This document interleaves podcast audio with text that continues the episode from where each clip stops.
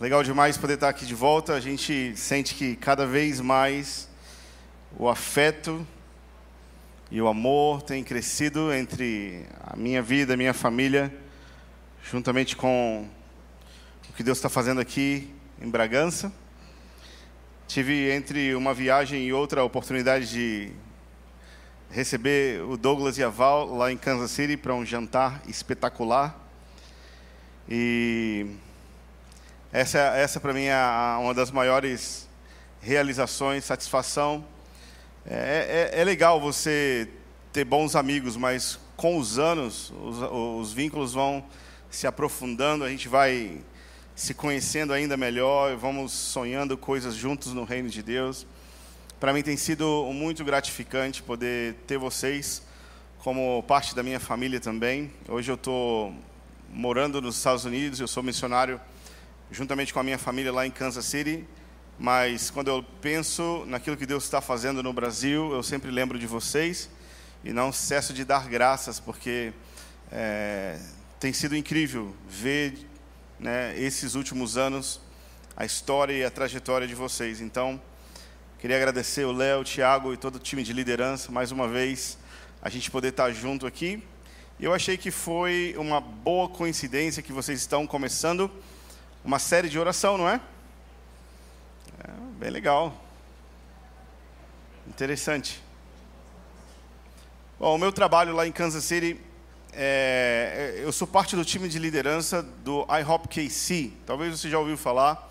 É a Casa de Oração Internacional de Kansas City. Se você botar, botar depois no YouTube é, IHOPKC ou IHOPKC, você vai ver que ali está funcionando uma transmissão online há anos. Né? E, e isso nada mais é do que a nossa reunião de oração, que está funcionando 24 horas por dia sete dias por semana. Nesse ano, a gente completa 24 anos de oração incessante. Eu gosto de perguntar para as pessoas o seguinte: o que, que você estava fazendo no dia 19 de setembro de 1999? Algumas pessoas não tinham nem pousado ainda no planeta Terra, né? Ok, no dia 19 de setembro de 99, nós começamos uma reunião de oração que não parou até agora. E já teve tempestade de neve, já teve furacão, já teve que todo mundo correr para o banheiro para continuar a adoração de lá, por causa dos tornados que iam passando. E mesmo assim, mesmo assim, 24 horas por dia, o fogo não tem cessado no altar da adoração. Há 24 anos, né, Deus e os demônios não têm descanso. Um a gente pede para liberar poder, o outro a gente manda brasa na cabeça. É, mas há 24 anos, naquela cidade, o Senhor tem dado a graça de que missionários, intercessores, pessoas, sabe, igual eu, que levantam o seu sustento para serem missionários ali naquele lugar, é, se ocupem de Deus e se ocupem da presença de Deus como a prioridade das suas vidas. E já faz um ano que a gente está fazendo isso lá nos Estados Unidos. É, a adaptação de uma mudança continental nem sempre é tão bonita como parece no Instagram. É, a gente tem muitos desafios, muitas limitações, muitos dramas e choros das crianças com saudade da família. E tudo isso faz parte, mas é, a gente entende que é o nosso privilégio nessa hora poder se somar àquilo que Deus está fazendo. Deus vai mobilizar e levantar a oração incessante em todo lugar antes do retorno de Jesus. Por isso que a gente está aqui hoje para falar sobre oração incessante. É, talvez você acompanhou pela internet o que aconteceu nas últimas semanas lá no seminário do Asbury, em Kentucky. É, teve uma reunião de oração de 15 dias sem parar. É incrível, espetacular. E aquilo chamou a atenção da CNN do New York Times, de Veja, aqui do Brasil, publicou um culto que dura 15 dias sem parar. E sabe, na minha compreensão, lendo as Escrituras e compreendendo a majestade que há em Cristo, não acabar o culto vai se tornar a única resposta possível, conforme nós vamos crescendo na revelação de quem Ele é. Então, vai cada vez mais ficar difícil encerrar as reuniões, vai ficar cada vez mais difícil mandar o povo para casa, porque Deus está revelando diante de todos a glória e a majestade que há em Jesus. E a palavra de Deus diz que quando Jesus for exaltado, ele vai atrair a todos. E é isso que vai acontecer. É isso que vai acontecer. Em todo lugar, numa esquina perto de você, vai ter uma reunião de oração incessante. Essa é a promessa do Senhor, daquilo que ele iria fazer antes do glorioso retorno do seu filho. Agora imagina, nós estamos lá 24 anos, 24 horas, 7 dias por semana, e disso nasceu uma universidade né, a, a, qualidade da teologia, a qualidade do ensino, a qualidade das pessoas que se expõem horas e horas e horas, dias e dias, décadas na presença de Deus tem sido impressionante. E nesse ano, pela primeira vez, nós vamos começar a nossa turma 100% em português. E, e, e é um grande desafio para nós, mas também é uma grande honra, porque existem hoje nove países e mais um território no planeta que falam exclusivamente ou principalmente o português. Nós estamos falando aí de aproximadamente 300 milhões de pessoas. E desse povo, Jesus comprou todos, para que eles pudessem estar com vestes brancas no mar de vidro diante de Deus para sempre. E a nossa missão é engajar com as nações de fala portuguesa para ver oração crescer, aumentar, fazer com que é, a igreja sinta e descubra o prazer de amar a Deus e os prazeres de ser amado por Deus no lugar de oração. Então, se você é, acredita que Deus tem para você também oração incessante, se o seu coração é parecido com o coração de Davi, sabe, uma coisa eu quero, uma coisa eu busco, que eu possa habitar na casa de Deus todos os dias da minha vida. Eu quero contemplar a beleza e a glória que há nele. Se você é a pessoa que não quer dar descanso aos seus olhos, nem sono às suas pálpebras, até ver um lugar preparado para Deus, se você é a pessoa de uma coisa só, uma pessoa que acredita que Deus colocou na sua vida um chamado para estar envolvido diretamente, dinamicamente com oração incessante, talvez esse curso é para você. E uma coisa interessante é que vender curso a gente sabe fazer, não é? É, é, é, é bem possível, é bem mensurável e não é a questão da estratégia para se vender uma faculdade, mas acima de tudo, nós estamos em busca das pessoas certas. Mais do que encontrar, é, fechar vendas. Tanto é que o nosso processo é super minucioso e seletivo para fazer é, para a gente se certificar que as pessoas que estão indo estudar com a gente realmente estão conectadas com oração incessante. É, mas talvez isso é para você. Todas as informações que você precisa está lá no nosso Instagram, que é arroba, português. Você pode é, entrar lá e você vai ter todos os detalhes sobre a nossa faculdade. É, mas, se você deseja estudar virtualmente, é possível também. Não é um curso online que você faz na hora que dá, mas, na verdade, é uma faculdade virtual, onde aqui você vai viver na dinâmica da gente lá em Kansas City. Então, você vai ter que ter as suas horas na sala de oração, você vai ter que estar na sala de aula virtualmente. É uma dinâmica bem interessante. E Deus está também chamando pessoas para estudar com a gente assim, nesse formato. Mas se você não pode estar lá por um, dois, três, quatro anos da sua vida fazendo uma faculdade, talvez é, você pode ser o nosso convidado para um intensivo de uma semana, cinco dias, que vai estar acontecendo agora, de 19 a 23 de abril. E lá a gente vai ter longos períodos na presença de Deus, juntamente com o ensino de qualidade, com os principais líderes da casa de oração ensinando em português, 100% em português. Então, se você quiser visitar, conhecer Kansas City, eu costumo dizer que é uma coisa é falar, né? Ah, oração 24 horas. A gente fica, fica pensando assim, será que é um culto assim que não acaba nunca? Como que é? Mas, queridos, quando você entra lá e quando você vai e experimenta, aí você consegue entender um pouquinho mais aquilo que a gente está querendo dizer. Então, o meu desafio para você é: vem, vem conhecer a gente, vem passar uns dias lá em Kansas City, vai ser uma alegria poder te receber. É... Antes de me mudar para os Estados Unidos, eu era pastor da base, né, a igreja lá em Vitória, no Espírito Santo. Talvez você tenha algum livro da base, algum curso da base, algum o aplicativo da base. Tem um monte de recursos legais e na base eu vivi 15 anos mais felizes da minha vida. Foram é, momentos espetaculares e fruto dessa minha experiência de plantar uma igreja centrada na presença de Deus foi escrever esse livro aqui, A Coisa Mais Importante do Mundo. É um livro sobre orar, mas não só sobre falar as palavras certas, mas como desenvolver uma vida de oração constante, com prazer e com propósito. E hoje eu vou estar falando um pouquinho mais sobre oração, inspirado em alguma das histórias que estão aqui neste livro. Né? Na verdade, são é, princípios que eu aprendi ao longo da minha caminhada com Deus e que me ajudaram a permanecer na presença do Senhor durante esses últimos anos. Queria convidar você para abrir comigo em Lucas capítulo 11.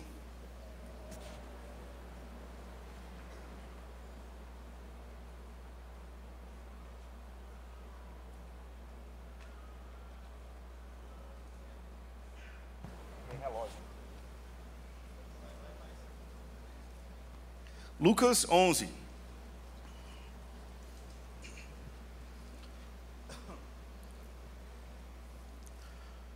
Versículo 1: Um dia Jesus estava orando em certo lugar, e quando acabou, disse-lhe um dos seus discípulos: Senhor, ensina-nos a orar, como também João ensinou aos seus discípulos. E ali em diante, a gente tem o que? A oração do Pai Nosso. O interessante nessa situação aqui é que Lucas 11 acontece bem depois de Mateus 6. O que é Mateus 6? O sermão da montanha, o sermão do monte.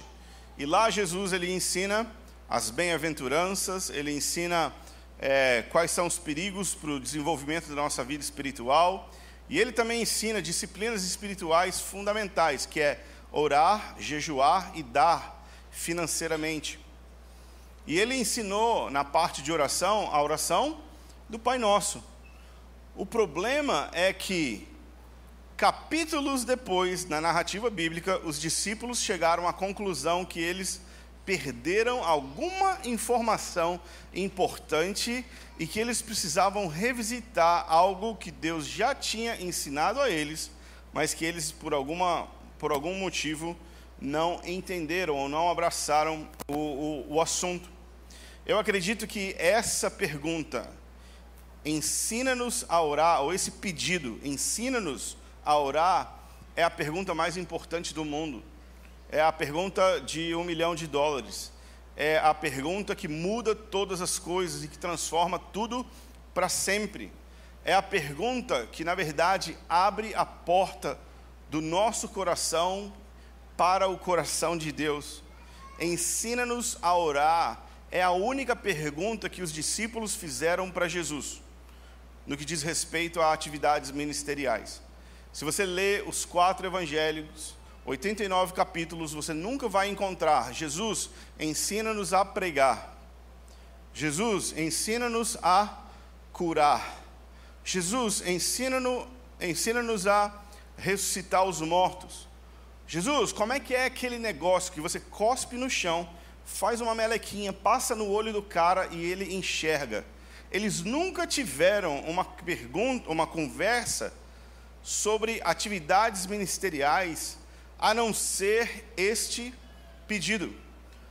E isso revela para nós que eles entenderam em algum momento do, do, da, da caminhada que a vida de oração de Jesus era o meio pelo qual Deus manifestava o seu poder no seu ministério. Ou seja, todo o seu ministério nada mais era do que a consequência da sua própria vida de oração.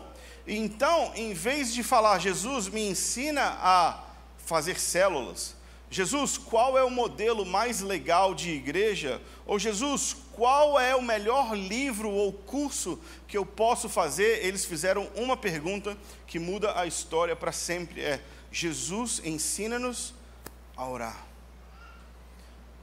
Essa pergunta ela é importante porque ela lida com uma questão que é eterna nas nossas vidas. Você sabia que você vai orar para sempre? Você sabia que você não vai ser o que você faz hoje para sempre?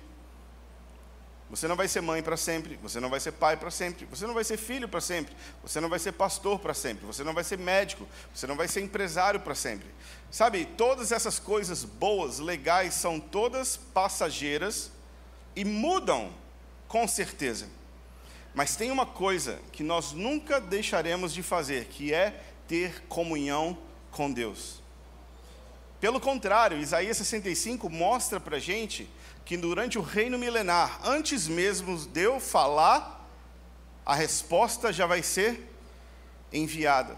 E antes mesmo de eu formular os meus pensamentos, Deus já vai ter me entendido.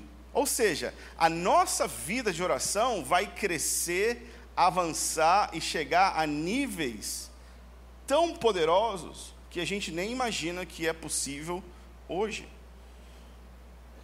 E na verdade, Deus fala com Deus a respeito dos planos deles, e por meio da intercessão, todas as coisas são feitas. Jesus é aquele que sustenta todas as coisas pela palavra do seu poder. E Ele é aquele que está à direita do Pai intercedendo por nós. E ele nos convida para o seu glorioso ministério eterno, né, o ministério da intercessão, o ministério da oração. Na verdade, a própria Trindade funciona por meio da conversa. É uma dinâmica poderosa quando Deus fala com Deus a respeito do próprio desejo de Deus. O Pai fala com o Filho: Pede-me, e eu te darei as, as nações como a sua herança e os confins da terra como a sua possessão. Tudo bem que a gente usa esse versículo para as conferências de missões, mas na verdade Deus está falando com Deus, o Pai está falando com o Filho, ok? E aí então, isso é o Salmo capítulo 2, quando a gente olha João capítulo 17, a gente dá um zoom. A pergunta é bem genérica, né? Pede às nações. Mas a resposta de Jesus em João capítulo 17 é: Pai, eu desejo que aqueles que você me deu estejam comigo e que eles vejam a minha glória. Sabe, Deus podia fazer todas as coisas estalando o dedo, mas nem mesmo o mundo foi feito sem que ele pedisse. Isso mostra para nós a importância que é para Deus fazer todas as coisas em parceria por meio de um diálogo, onde ele nos convida para ouvir aquilo que ele deseja fazer e nos pede para pedir para ele aquilo que ele quer fazer. Orar nada mais é do que pedir de acordo com a vontade de Deus e pedir para que seja feita na terra, feita a vontade do Senhor. Quando, por exemplo, Deus decide destruir Sodoma e Gomorra. Ele foi para destruir, mas ele para e fala assim: Não, peraí, eu não posso fazer isso sem antes contar para o meu amigo Abraão. E aí então Abraão barganha com Deus: Deus, e se tiver cem justos? Você não destrói Sodoma? Deus fala: Sim. E ele vai barganhando com Deus: E se tiver 40? E se tiver 50? E se tiver 30? 10? Ou seja, Deus fala com o seu amigo para que ele possa pedir para Deus aquilo que Deus deseja fazer. O desejo de Deus sempre é que a misericórdia vença sobre a justiça. O desejo de Deus é encontrar pessoas que saibam pedir de acordo com o seu coração. O apóstolo Tiago vai dizer que a gente não recebe aquilo que a gente pede porque a gente pede mal para gastar nos nossos próprios né, proveitos ou benefício próprio. Mas Jesus disse: vai chegar um dia onde vocês vão pedir e o meu Pai vai fazer. Isso não tem a ver com as palavras misteriosas corretas, mas tem a ver com descobrir o coração de Deus e conhecer a beleza e a glória do seu plano. Senhor, ensina-nos a orar é a pergunta mais espetacular que alguém pode fazer, simplesmente pelo fato de que daqui para frente você nunca mais vai deixar de orar. Algumas pessoas pensam no céu como se fosse tipo uma férias de culto, né?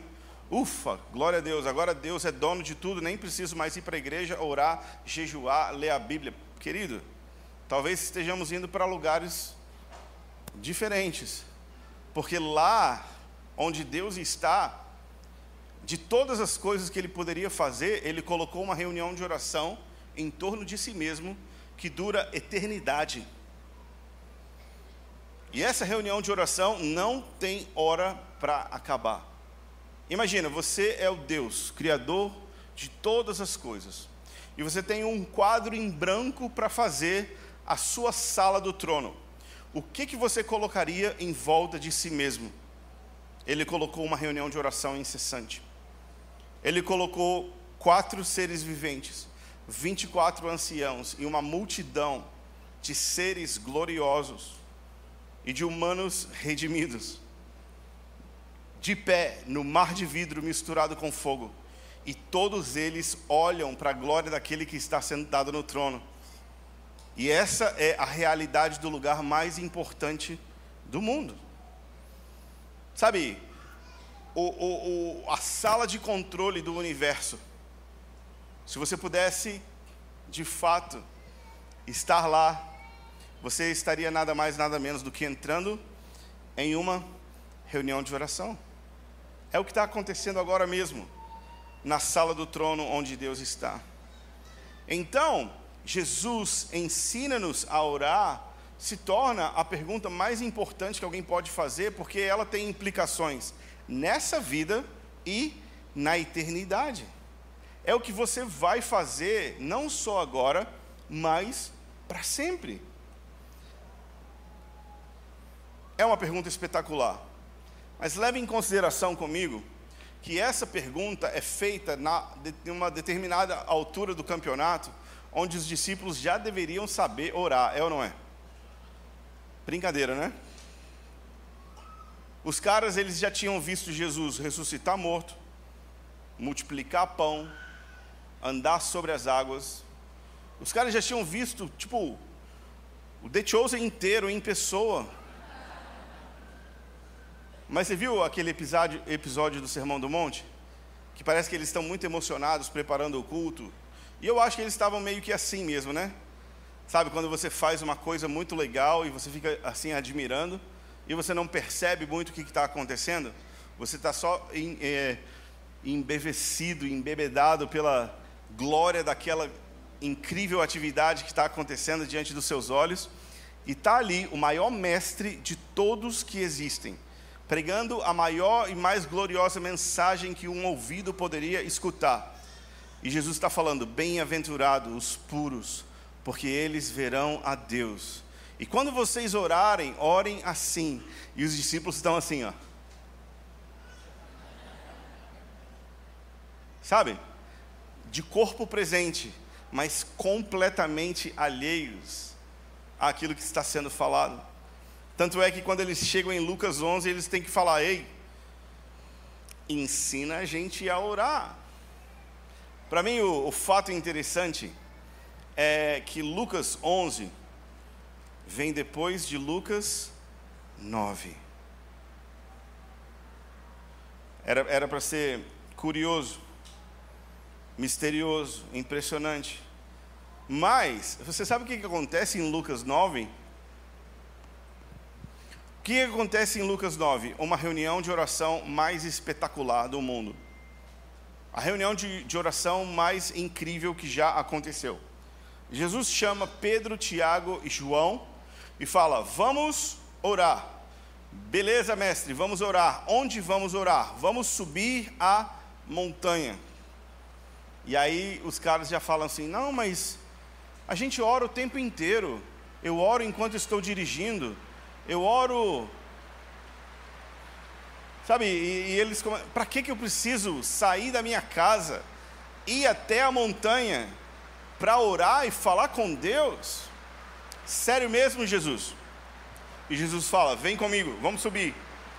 E Jesus pega os seus três discípulos favoritos e eles começam a caminhada. Quando chegam no topo, a reunião de oração vai começar. E o que acontece? Os discípulos começam a dormir. Eles três caem no sono, ok? Qualquer semelhança não é coincidência, é ou não é? Quem nunca começou a orar de noite e só falou amém de manhã?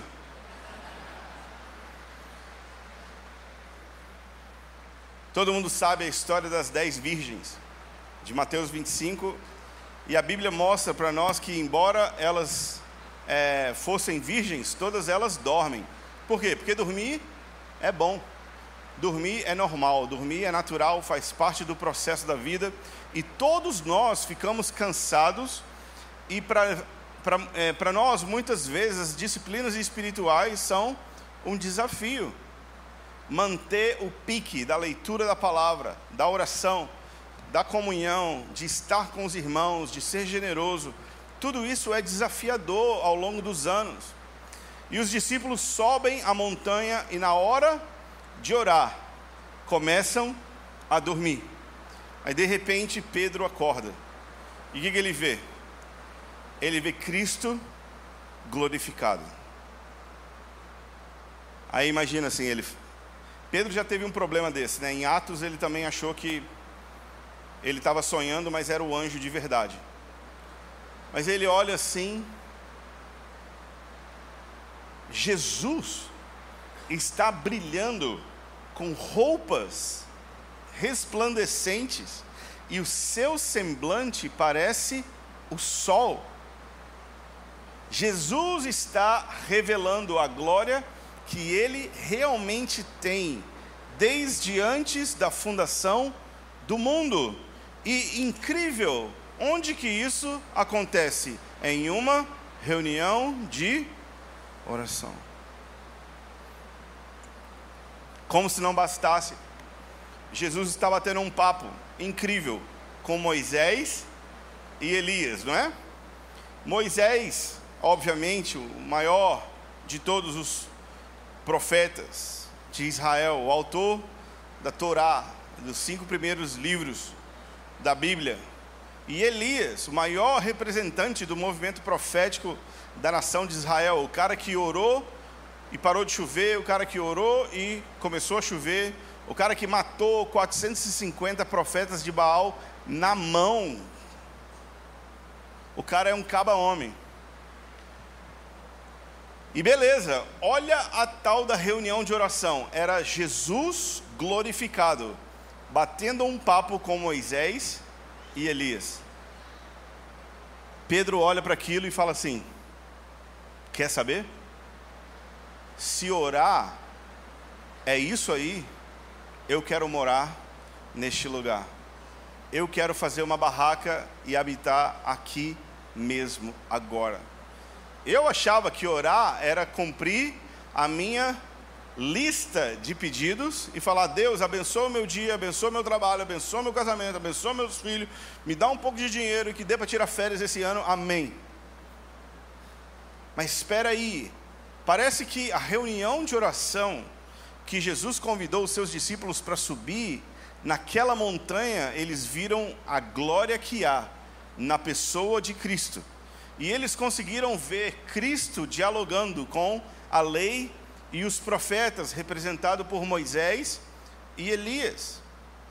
Na verdade, aquela reunião de oração não era apenas um meio pelo qual eles podiam ver a glória de Deus, mas era também um meio pelo qual eles poderiam compreender a profundidade das Escrituras. Tudo isso se dá, ironicamente, numa reunião de oração. E Jesus chama esses discípulos para subir e para ver e para orar juntamente com eles. Beleza, Pedro acorda João e Tiago e fala: gente, se prepara, olha o que está acontecendo. E eles contemplam a glória de Deus na face de Cristo. E eles participam daquele diálogo impressionante entre a lei e os profetas. E eles ouvem então um trovão que vem do céu: Este é o meu filho, a ele ouvi. Sabe, quando você está numa reunião de oração e você ouve um trovão vindo do céu com a voz de Deus falando para você ouvir Jesus, essa é uma boa reunião de oração para você tirar uma selfie e postar assim, hashtag devocional. Quando você está numa reunião de oração e quando você abre o seu olho e Jesus está com glória radiante, vale a pena você organizar a Bíblia, o café, as canetas, tirar uma foto assim, hashtag vida com Deus. É realmente uma reunião de, de oração espetacular.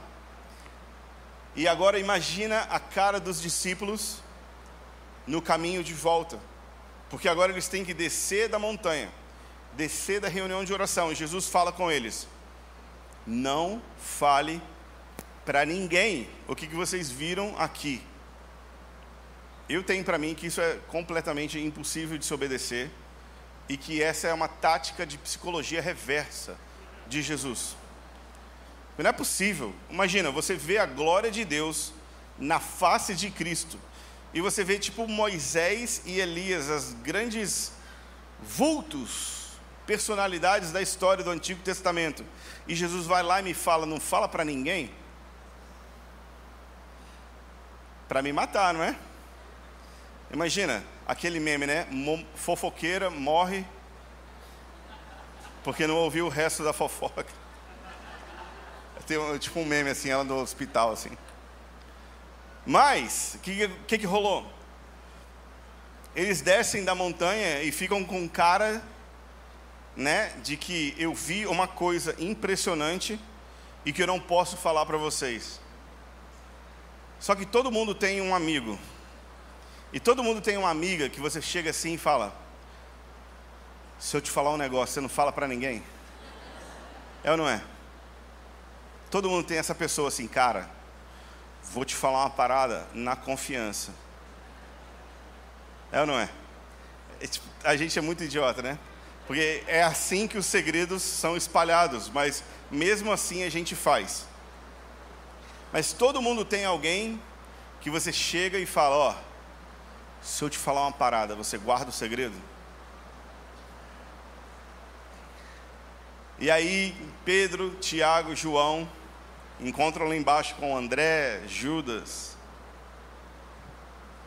E um chega para o outro e fala o seguinte: Rapaz, se eu te falar um negócio, você não fala para ninguém, mas ó, papo sério, não pode falar para ninguém, não pode vazar. A gente viu Jesus glorificado. Como assim? Jesus. Jesus estava ali sentado, né, do outro lado da fogueira, comendo um peixinho e tal. Ele é o Deus do Sinai. Ele é Yahvé. A gente viu a glória que ele tem. Era impossível de descrever, mas as suas vestes e o seu rosto brilhavam mais do que o sol. Aí Tiago fala assim: não olha agora não, mas olha ali. Sabe? Aquela olhadinha que você não pode olhar, mas e eles olham para Jesus assim, comendo peixe. Ele é Deus. Nele habita a plenitude da divindade. Ele é a expressão e a imagem exata de quem Deus é. Ele é o meio pelo qual todas as coisas foram feitas. Ele é o Deus de Gênesis 1 por meio dele, todas as coisas vieram a existir, e sem ele, nada do que foi feito se fez. E está um olhando para a cara do outro assim. Espera aí, eu achei que era. Ele tinha chamado vocês para uma reunião de oração. Bom, parece que orar é isso. Parece que ser convidado para uma reunião de oração por Jesus não é um dever religioso, mas é um convite para ver Deus como ele realmente é. E nessa reunião de oração, os discípulos ficam completamente estarrecidos, porque por tantos anos eles tinham colocado oração na categoria responsabilidade. E agora eles estavam sendo desafiados a colocar oração na categoria fascinação. Colocar oração na categoria surpresa, wonder, maravilha. Eles estavam sendo desafiados a transicionar da oração pelo dever religioso, pela responsabilidade religiosa e colocar a oração na categoria prazer, delícia, deleite. Querido, responsabilidade é boleto. Amém? É acordar cedo, que você tem sim ou sim, você tem que pagar, e sim ou sim você tem que acordar, sim ou sim você tem que ir trabalhar, isso é responsabilidade. Ótimo, glória a Deus pela saúde, pela vida, pelo trabalho, pelo emprego, mas sabe as coisas que a gente faz por prazer? É diferente, não é? Ok, nessa noite, o que eu acredito que Deus está convidando a gente para fazer é tirar oração da categoria responsabilidade e colocar na categoria prazer. Amém? Você aguenta mais um pouquinho? Tudo bem? E aí, Pedro fala lá com o André. Sabe, supostamente, tá? Se o The Chosen quiser me contratar como roteirista, tenho ótimas ideias. Ele fala assim: rapaz, mas você não vai acreditar, não. A gente viu Moisés e a gente viu Elias. Espera aí, bicho. Você está falando do cara da carruagem de fogo? Elias, aquele. Roupinha de, de carneiro. Camelo. Aquele dos 450 profetas de Baal. fogo dos. Ele estava na reunião de oração, estava batendo um papo incrível lá com Jesus. Parece que é isso mesmo, parece que ele vai vir de novo. Eu não entendi direito, não, mas ele vai derramar o espírito de Elias, alguma coisa desse negócio. Era muito doido. Eu só sei que eu estava lá. E aí então Moisés falou que no fim dos tempos vai, vai cantar o cântico de Moisés, no meio da grande tribulação. Eu não entendi, mas eles estavam lá. E aí imagina a cara do André. Mas peraí, bicho, por que, que a gente não foi convidado? Eu não sei, né? Parece que Deus faz exceção de pessoas. E aí eles vão lá, tiram onda de que eles foram chamados para a salinha pra, de reunião de oração especial de Jesus e outros não foram. Ele fala, você que lute, né, cara? E aí ele vai, levanta, e os discípulos começam a falar assim, né? Um para o outro. Até que de repente todo mundo sabe o que, que aconteceu e Jesus está fingindo que não sabe, porque já teve várias palavras de conhecimento. E aí então, os discípulos falam assim, gente, ficou insuportável, porque se orar é ver Deus com a glória que Ele tem, e de fato conseguir entender Moisés e Elias, a gente precisa orar. A gente precisa se conectar com Deus. Se orar é isso, eu quero. Se eu, eu subo a montanha. Se orar é ir de encontro ao lugar onde Deus fala com Deus no meio de um trovão, eu quero. Agora, o problema é o seguinte: eles iam ter que reconhecer que não sabiam orar, né? porque eles estavam em Lucas 11 e Mateus 6 já tinha passado. Jesus já tinha ensinado para eles como orar. E aí, você sabe, né? Os discípulos deles eram guri, moleque responsável, adolescente. E, e um fala com o outro assim: pede lá você. E o outro fala, não, pede lá você, pede lá você. Pede lá, não, quem que vai ser? A dedonha. Não, vai você.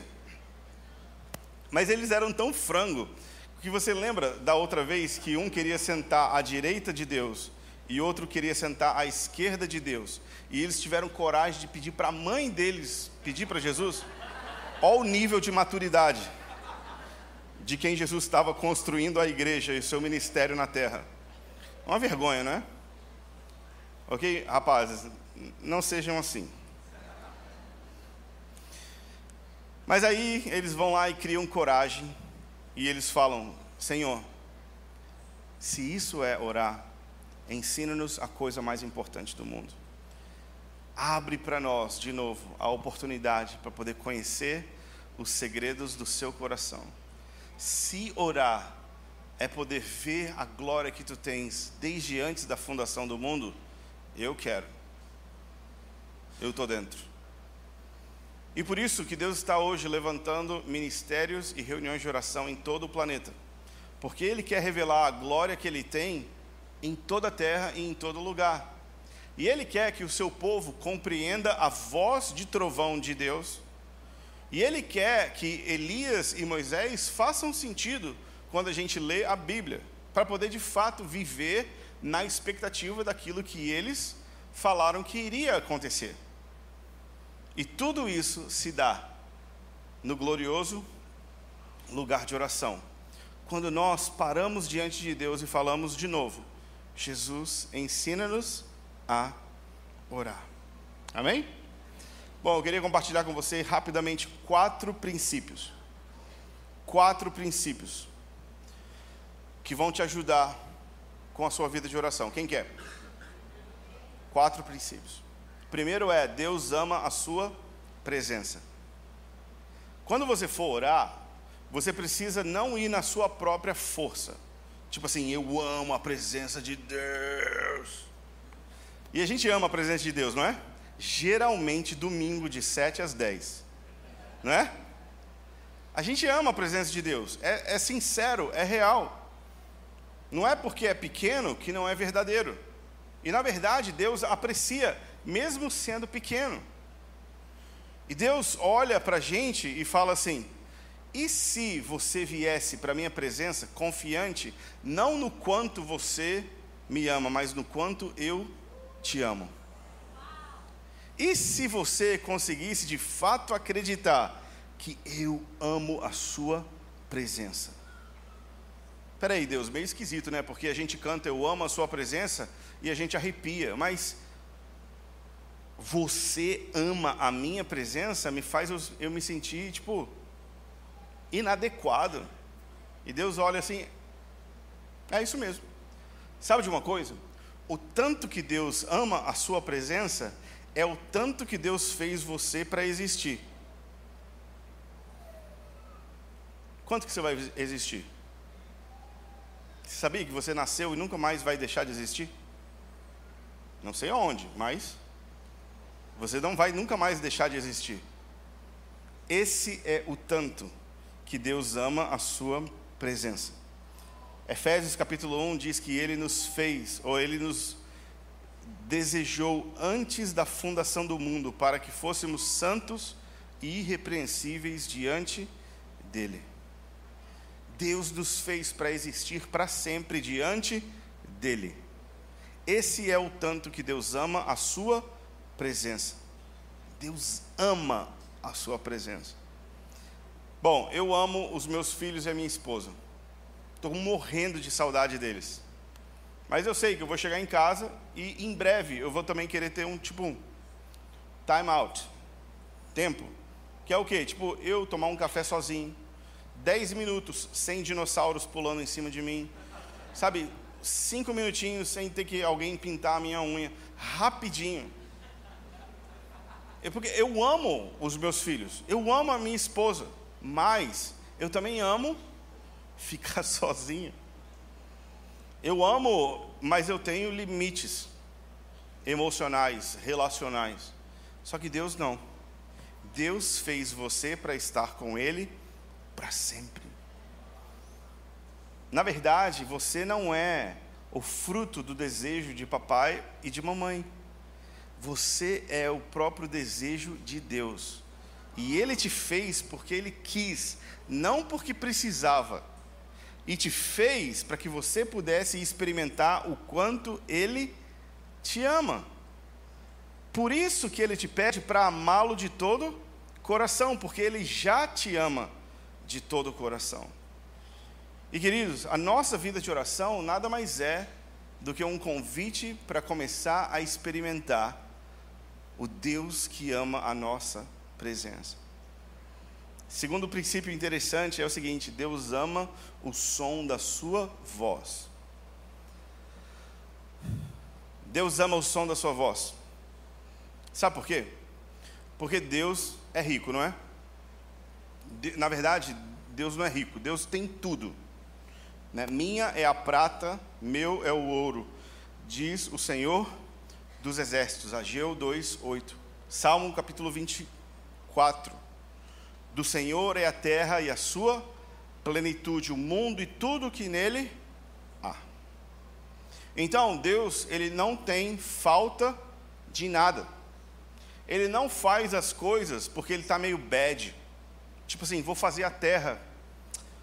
Sabe, o céu está tão pequeno, estou precisando de um pouquinho mais de espaço. Ou o coral dos anjos é tão desafinado, às vezes, vou criar um monte de homem lá para ficar cantando para mim, porque às vezes eu acordo assim meio mal, preciso de um pouco de atenção, de devoção. Você consegue ver Deus falando isso? De jeito nenhum, Deus ele é completo. Deus é realizado e Deus faz as coisas por prazer. Deus faz o que quer porque gosta. Ok? Agora, o Deus que tem tudo recebe o que quer quando nós cantamos. Para para pensar. Tipo, Deus tem tudo. E você não pode vir aqui com um bilhão de reais, botar no altar e Deus vai falar assim, ó. Uau! Não. Mas sabe o que, que faz uau no coração de Deus? Quando você, no meio do seu dia, decide fechar os seus olhos, levantar suas mãos e articular os seus sentimentos com as suas palavras, por mais fracas que sejam. E quando você fala de volta para Ele, Deus, eu te amo. Aí o Deus que tem tudo recebe aquilo que mais deseja. Porque nós não podemos surpreender Deus com coisas que fazemos para Ele, mas podemos oferecer para Ele aquilo pelo qual Ele nos fez existir, que é o nosso amor, canção voluntária. Queridos, existe algo poderoso e tremendo na incrível dinâmica que é um ser humano que antes era inimigo de Deus, hoje adicionado à família de Deus cheio de gratidão, mas com um amor ainda imaturo, com um monte de problemas na vida, para tudo e canta. Queridos, isso que está acontecendo aqui é completamente espetacular, porque nós somos o testemunho de que Deus ama o som da nossa voz. E eu tenho um segredo: se você canta mal, canta alto. Vai ninguém está nem aí. Solta a franga, querido. É para Deus. Ai, porque. Que, que, vão, que vão falar nada, querido. É Deus, Deus vai ficar feliz, ok? As pessoas não vão gostar, ok? Deus vai ficar, Deus vai ficar feliz, muito melhor. Então, solta a franga e canta bem alto. Canta para Jesus. Sabe por quê? Porque o dia que você não canta, nunca volta atrás. Porque eu não posso cantar pelo Léo. Senhor, hoje eu estou aqui para adorar em nome do Léo. E aí eu vou cantar na, no lugar dele? Impossível. Eu posso interceder por ele, mas eu não posso dar o coração dele no lugar dele. É impossível. E quando nós paramos para cantar de volta para Deus e dar para Ele o nosso coração, o Deus que é rico se torna ainda mais feliz. Nós podemos satisfazer o coração de Deus pelo simples fato de acreditar que Ele ama a nossa presença e que Ele ama o som da Sua voz. Amém? Para para pensar. Se você não cantar, se você não levantar sua voz, ninguém pode fazer isso no seu lugar. Por isso que é tão importante e precioso a atenção e a devoção dos nossos corações para Jesus. Últimos dois princípios: orações sem muito mistério, fogo, movem o sobrenatural.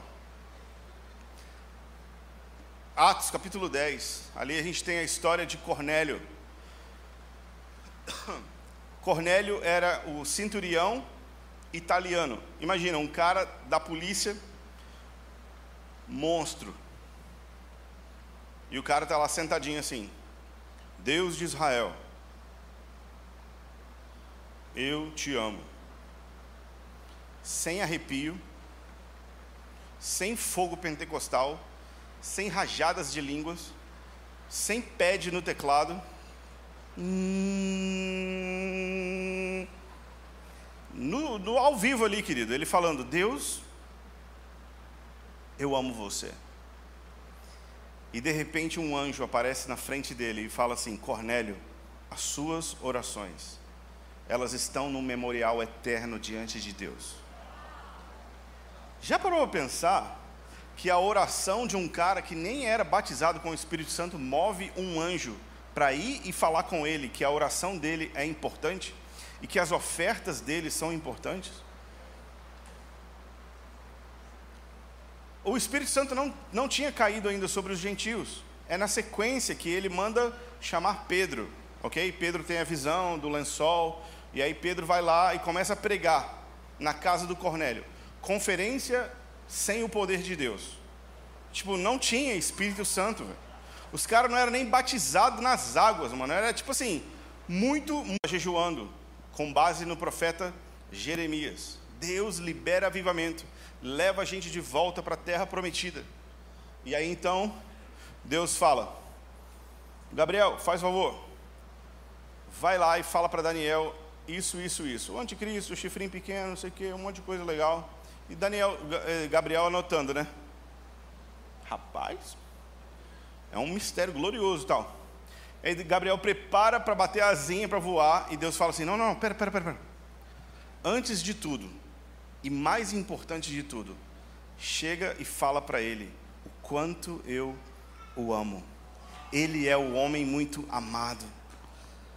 Então, mesmo quando a gente não sente nada, isso não quer dizer que coisas incríveis não estão acontecendo. Anjos estão vindo e vindo. Poder sobrenatural está sendo liberado. E nós podemos sempre confiar que mesmo se eu não sinto, Deus ainda move. Amém? Então, não é para a gente ficar tipo avaliando, nossa, hoje a reunião foi boa, hoje a reunião foi ruim, hoje, porque não importa. O fato é que não interessa. O que interessa é que Deus se move ao som da nossa voz, que Ele libera poder sobrenatural quando a igreja se reúne para orar e coisas invisíveis são liberadas quando nós oramos. E a última coisa que eu quero falar com você é o seguinte: orações com pequena fé ainda assim movem o sobrenatural. Quem é bom aí de oração de pequena fé? Eu. Ô glória. Se quiser um dia, Tiago, fazer um, um, seminário de oração de fé pequena, me chama, cara. Porque... Sabe aquelas orações que você faz assim, Deus, tu sabes Sabe, você não tem nem coragem de pedir, porque você nem acredita que vai acontecer. Fala assim, Deus, na tua mão eu entrego este BO. Senhor, só o Senhor pode fazer alguma coisa, porque por mim, tá ligado? Aquela oração que você não tem a menor confiança que chegou a passar do teto, que você pudesse, você dava um empurrãozinho assim para ela poder subir essas orações ainda assim movem anjos e o sobrenatural. Você lembra da história do Pedro na prisão? Naquela mesma semana, é, Herodes tinha matado a espada Tiago.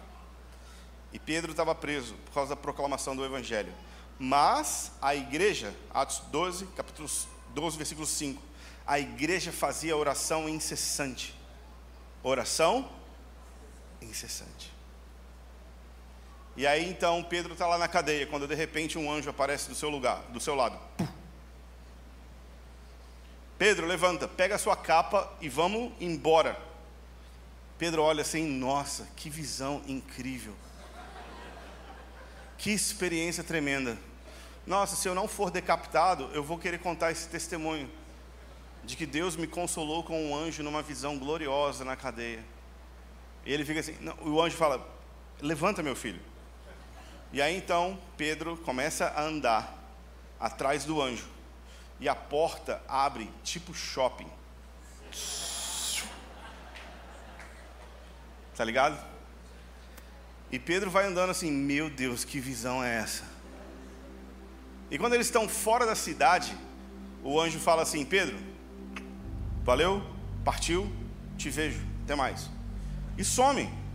E Pedro então cai em si e entende que aquilo não era uma visão, mas era a realidade. Ele foi liberto de uma prisão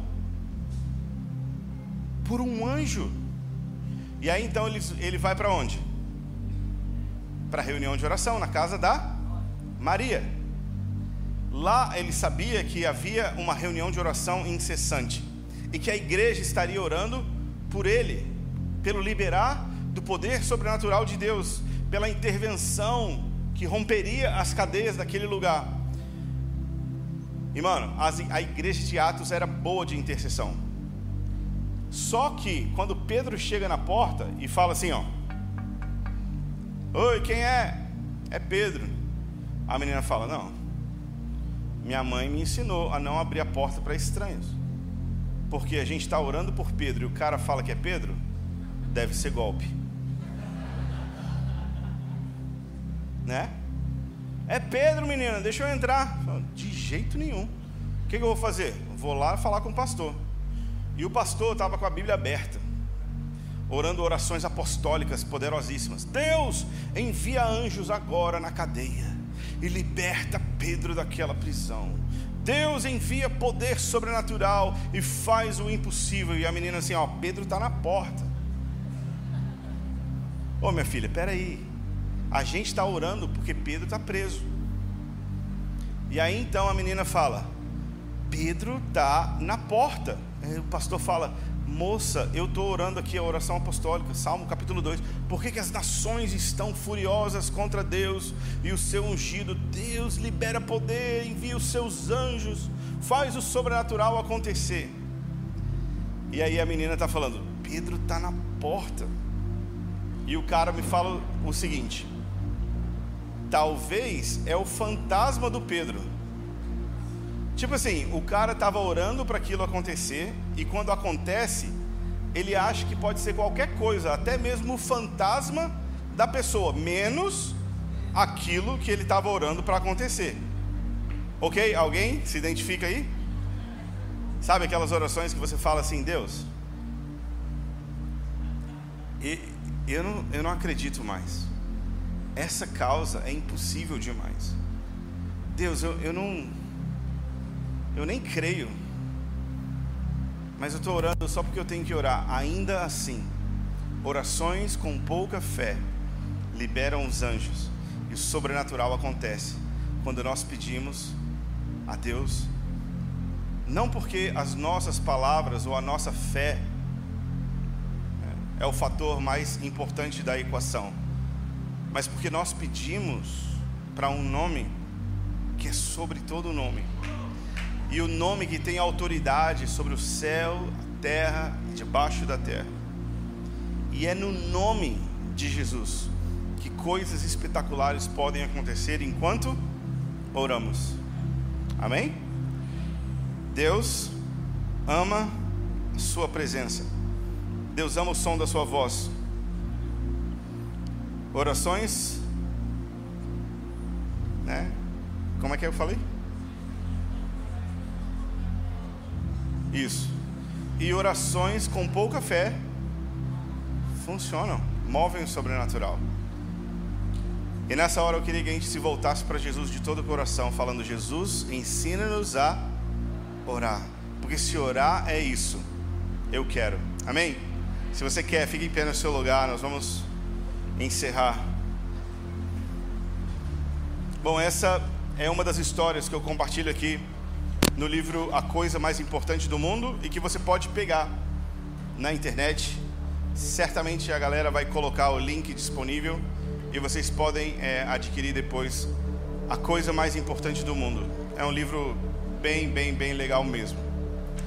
Feche seus olhos onde você está. Abra o seu coração. Eu queria que você se visse agora diante de Jesus. Palavra de Deus diz que quando nós fechamos os nossos olhos, pela fé, nós estamos assentados com Cristo nas regiões celestiais. A palavra de Deus também afirma que Jesus, Jesus com a sua carne, abriu um novo e vivo caminho que nos leva diretamente na sala do trono, onde nós temos acesso a Deus e nós podemos ver Deus como Ele realmente é. Pai, eu oro para que o Senhor nos ajude e ensine-nos a orar. Será que você pode pedir comigo, Jesus, ensina-me a orar? Ensina-me a orar. Eu preciso, eu preciso ter mais comunhão contigo. Eu quero orar. Jesus, se orar é te ver glorificado, eu quero isso.